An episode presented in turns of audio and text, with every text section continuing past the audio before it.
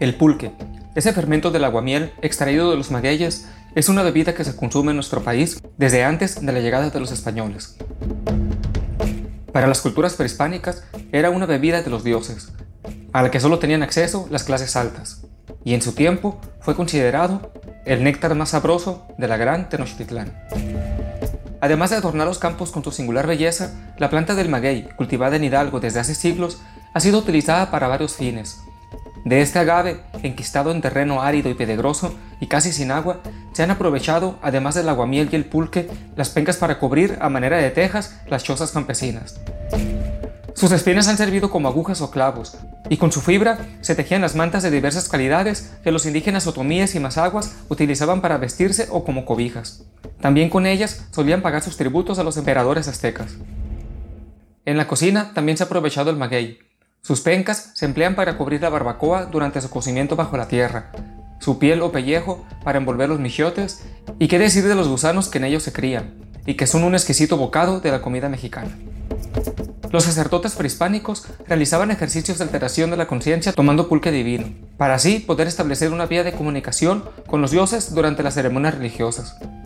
Su consumo se consideraba análogo al tránsito de la muerte a la resurrección, pues provoca el sueño al que posteriormente sobreviene el despertar o renacimiento. La alteración de la conciencia requería de una estricta preparación física y mental, para la cual se entrenaban a los sacerdotes desde jóvenes. Si alguien se embriagaba fuera del acto ritual, era acreedor a una práctica de severos castigos, que incluso podrían llegar hasta la pena de muerte en caso de que la falta fuera recurrente. La palabra pulque tiene su origen en el vocablo puliurki, que significa corromperse. Esta podría ser la razón por la que era una bebida exclusiva de las personas mayores de 50 años, sacerdotes o de quienes estaban a punto de ser sacrificados, y quien no respetara esta regla podría ser castigado incluso con la muerte.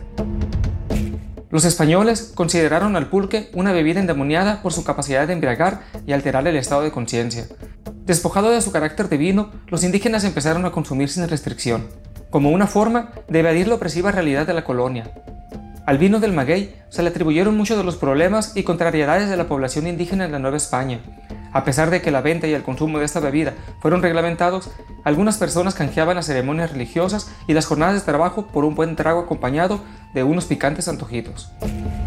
Con la conquista, estas sanciones quedaron sin efecto, pero aún cuando las autoridades virreinales hicieron todo lo posible por acabar con el pulque, los intentos fracasaron. Lo más que pudieron hacer fue regular la instalación de pulquerías, de las cuales, por ejemplo, en la Ciudad de México podían establecerse hasta 36 para hombres y 12 para mujeres. Los indígenas continuaron bebiéndolo no únicamente para embriagarse, sino también como complemento alimenticio, sustituto de la carne. El pulque fresco recién llegado de las haciendas era servido en las mesas de la aristocracia y gozaba de una muy buena reputación. Efectivamente, hoy sabemos que el pulque contiene proteínas, hidratos de carbono y varias vitaminas, Inclusive, en varias regiones se convirtió en una bebida de primera necesidad ante la escasez del agua. La utilidad económica producto del pulque fue incrementándose y para la época del porfiriato, las haciendas pulqueras tuvieron su momento de esplendor. El consumo del pulque se generalizó entre la población mestiza y las pulquerías se multiplicaron. Algunos viajeros de la época comentaban que en la Ciudad de México había casi una pulquería por calle. Bueno, ya mucha historia, pero ¿y cómo se saca el pulque? Esta bebida, que fue muy apreciada en el imperio mexica, se obtiene de las pencas del maguey cuando la planta está madura. Para ello, se le arranca la llama corazón y sus paredes se raspan hasta lograr una cavidad, de la que unos días después emanará agua de miel de las pencas durante un periodo que va de 3 a 6 meses. El tlachiquero es el encargado de extraer el líquido por medio de succión con una cocote, dos o tres veces al día. Y después lo deposita en una botija o pellejo, que es el fuero del pulque, o en una castaña, anteriormente hecha de madera y en la actualidad son de fibra de vidrio. Luego lo vacía en el tinacal donde se fermenta. El aguamiel sin fermentar es un delicioso refresco, dulce y transparente. Una vez fermentado se convierte en octli o pulque, bebida embriagante que aún hoy en día se consume en muchos pueblos. El clima árido de la zona del altiplano de México es el lugar ideal para la plantación de magueyes, pues estos requieren de muy poca agua para vivir. La cercanía de la Ciudad de México con esta zona propició el consumo del pulque y le alentó la apertura de expendios conocidos como pulquerías. Durante el porfiriato, la construcción del ferrocarril permitió que el pulque llegara a la Ciudad de México traído de Puebla, Hidalgo y Tlaxcala, principales centros de producción, donde las haciendas pulqueras fueron durante mucho tiempo el principal motor de la economía. El siglo XIX fue el mayor auge de las haciendas pulqueras en el estado de Tlaxcala. La economía del estado se sustentaba en la producción de esta bebida, cuyo principal centro de consumo era la Ciudad de México.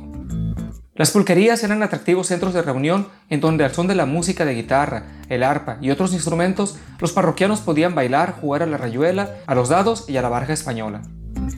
Los nombres de las pulquerías eran por lo general muy pintorescos.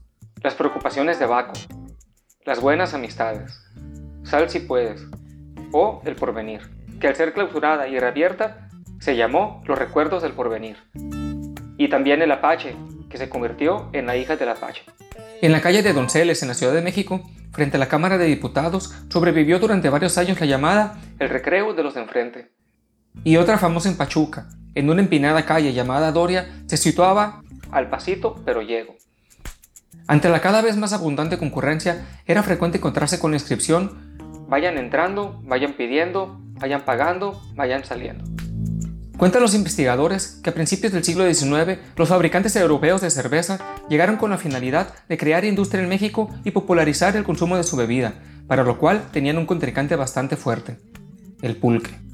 Su idea para desprestigiar la tradicional bebida mexicana fue crear el mito de que para su fermentación se utilizaba excremento de vaca envuelto en una muñeca, que no era más que un trozo de manta de cielo que envolvía las heces y se ponía al contacto con la bebida. Curiosamente, las investigaciones antropológicas descubrieron que al menos durante un tiempo sí que se utilizaban estas muñecas, pero no era para la producción del pulque, sino para elaborar tequila y mezcal. Aunque esas prácticas no duraron mucho tiempo. La idea de los vendedores de cerveza era desprestigiar el pulque.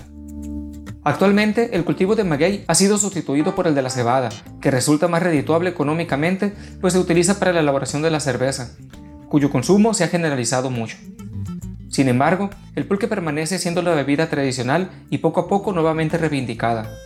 La reapertura de varias pulquerías, su venta en mercados populares, en grandes restaurantes y hasta establecimientos hipsters comenzó el regreso de una de las bebidas favoritas de los mexicanos, al grado de que en 2019 se abrió el Museo del Pulque y las Pulquerías, establecimiento donde se explica un poco de la historia, los orígenes, la producción, la venta y las curiosidades del pulque y sus derivados.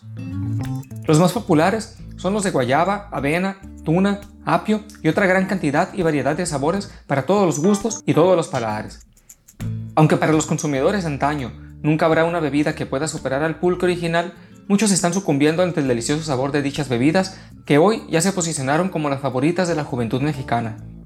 Así, entre iris y venires, el pulque pasó de ser la bebida de los dioses prehispánicos a conquistar paladares más allá de nuestras fronteras, Mientras tanto, los mexicanos también sucumbimos al encanto de otra bebida embriagante y extranjera, la cerveza. Pero eso es para otro episodio.